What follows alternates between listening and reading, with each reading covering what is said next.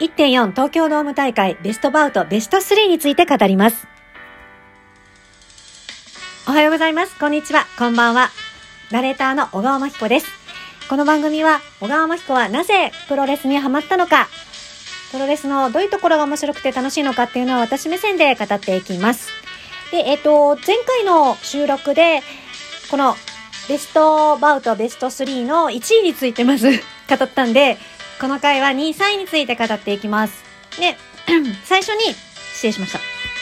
最初に、ベスト3について、どの試合がこの3位以内に入ってるのかっていうのを発表していきます。まず、第3位 IWGP タック、えーザック・セイバージュニア、対一組、対、タマトンガ、タンガロアはい。で、第2位が、ん？第2位が、岡田和親対ウィル・オスプレイ第1位が、棚橋宏対グレート・オーカーというわけでですね、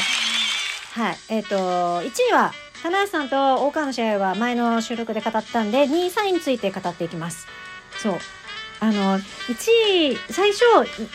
3つとも全部、1つの収録にまとめようと思ったんですけど、尺が足りなくて、これ12分しかラジオトークって収録できないんで、いや、もう足りない !1 位の棚橋大川の試合が全然足りなくて、もうなんかこれは2つに分けようと思って。はい。分けて撮っております。というわけでですね。えっと、じゃまず第2位から、岡田和親対オスプレイの試合、ウィル・オスプレイの試合から語っていきます。うん。で、オスプレイが去年から、ね、あの、ヒールターンして、悪くなっちゃって、こう、ね、あの、岡田さんがすごいこう、弟みたいにこう、可愛がっていた選手だったから、なんか、心が痛むなって思いながら、でもすごいこう、振り切ってるから、こう、今、いろんなパターンがあるのかなって思うんですけど、なんだろう。もし、こう、上に上がっていくには、一回こう、反抗期を、なんか、子供と一緒で、子供も一回こう、反抗期を経ないと、一人前になれないみたいなのと一緒で、そう、なんか反抗期がないと、その、俺の屍を越えてゆけじゃないけど、なんか、上には上がれないとか一人前にはなれないのかなってちょっと思って。それはなんか、いぶしさんが、ゴールデンエースの時に、棚橋さんもなんかこう、散々冷たい扱いしてた。散々なんかこう、つめ、なんていうか、しっかりしてくださいとか言っちゃって、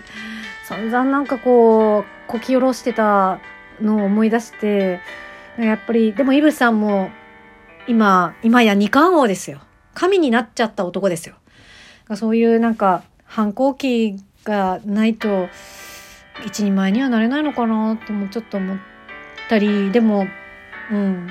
なんか切ない気持ちになりつつも、でもその振り切ってるオスプレイはちょっとすごいなって、なんか同じ技なんだけど、ものすごく、そんなに前の、こう、前のケイオスだった頃の、ベビーだった頃のオスプレイと今とってそんなに技自体は変わってないのに、荒々しい感じが加わってて、ちゃんと、ああ、こう、だって、コスチュームとかも白いし、全然なんかベビーみたいな、ベビーフェイスみたいなコスチュームなのに、悪に見えるって、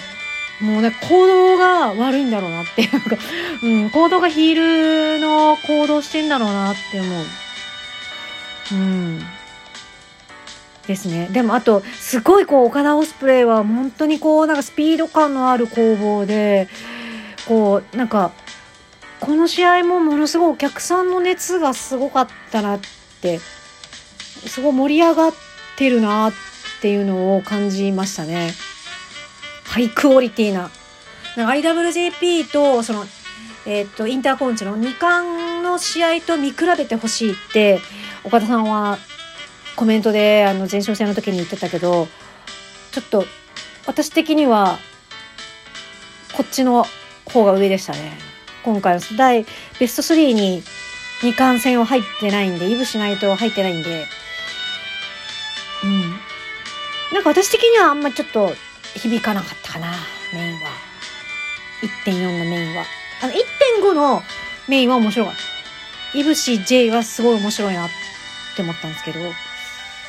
まあまあ、でもそれはね、人それぞれなんで、あれなんですけど、いや、本当に面白かったたですね、岡田オスプレイ。なんか、すごい新日本プロレスの、こう、最高峰な試合だな、ハイクオリティで、まあ、岡田さんとオスプレイの間の、こう、信頼感っていうのも見えたなっていう。オスプレイだから出せる技みたいなのが、きっと岡田さんの中にあるんだろうなと思ったし、あと岡、岡田さんといえば、まあ、岡田さんもいつもこう1.4で新しいコスチュームを見せてくださるんですけど、岡田さんなんかすごい、また白い、白を基調にしたガウンで、うわ、もうなんか白馬の王子様みたいな、こうなんか、清廉な感じの印象のこうガウンで、はあ、すごいね、かっこいいねって思って、バッてガウン脱いだら、金色にピンクの ショートパンツで、うわ、エロって思う。すごい、エロいねって。で、しかも、ちょっと、ちょっとなんか岡田さん焼いてて、なんかいつもよりこう朝黒い感じだし、なんかもう、エロいねって、あ、ピンクじゃなくて赤なのかなあれ。赤のなんか、そう。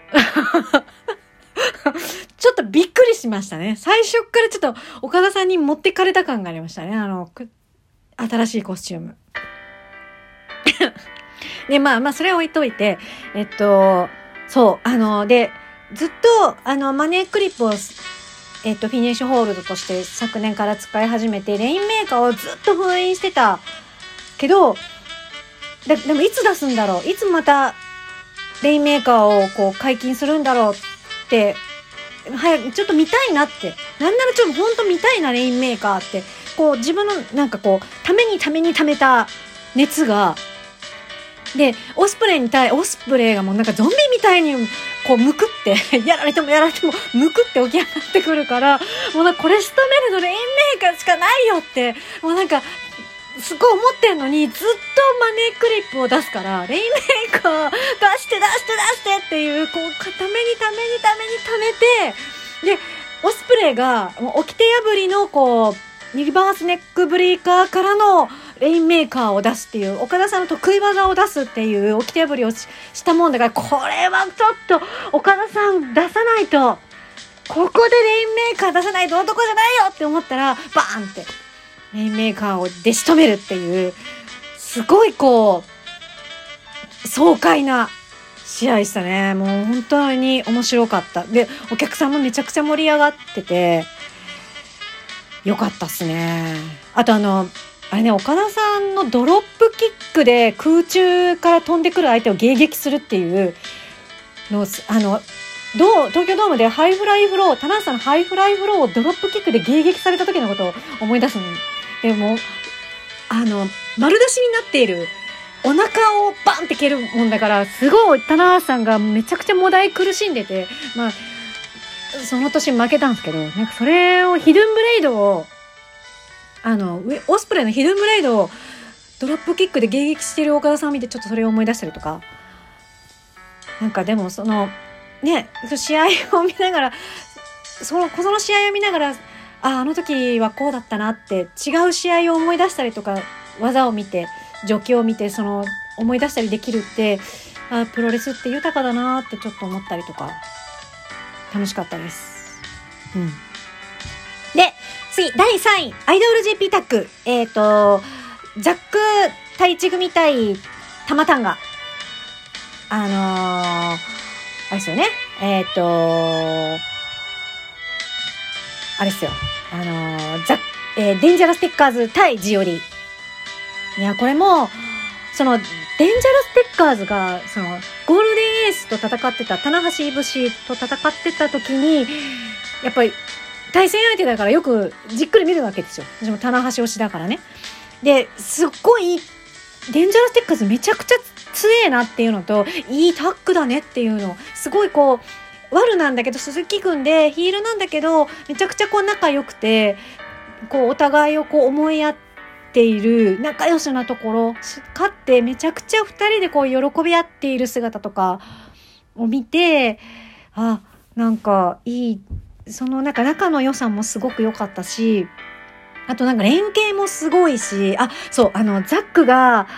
えっ、と、なだれ式、ザックがこう、コーナー、コーナーで、クッシコーナークッションの、あの、上で、こう、締めてて、相手にこうギュッて絡みついて締めてて、それを、俺ごと投げろ!俺ごと投げろ!って言って、あの、太一に、太一さんに、制定に、